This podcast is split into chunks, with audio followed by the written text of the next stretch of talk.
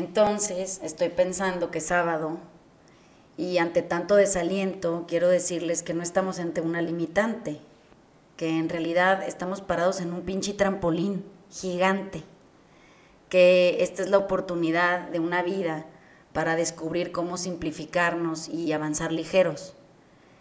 Este es aquel momento en donde todo se aclara y la realidad se vuelve evidente hasta para los ojos menos entrenados. El cambio hoy está en las sutilezas, en la vuelta en U, en la detección de la propia escasez, de nuestra incansable pinche indiferencia. Es ahí donde nos espera el mensaje, el transformador, el que haría de este momento presente un antes y un después. Estamos por fin ante la absoluta soberanía del tiempo, de la libertad de pensamiento, de la libertad de acción, o sea, ante el verdadero ocio colectivo.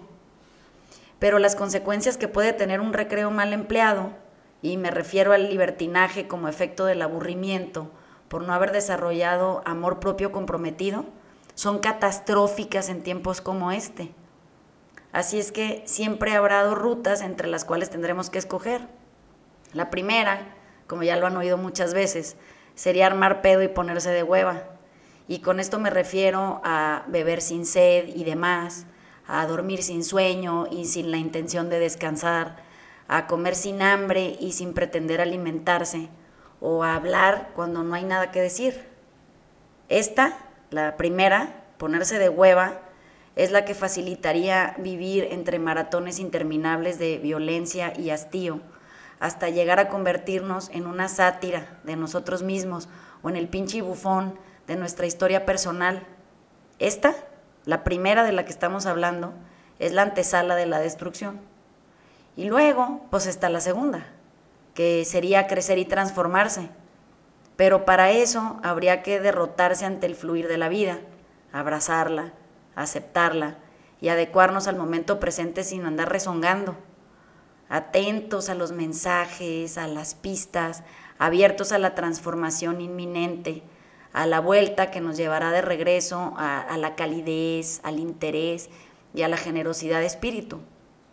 Entonces, estamos desbordados de nosotros mismos, tenemos ya años extrapolados hacia una grandeza existente solo en nuestras cabezas, excluyendo todo lo que no se parezca a nuestra versión de la realidad.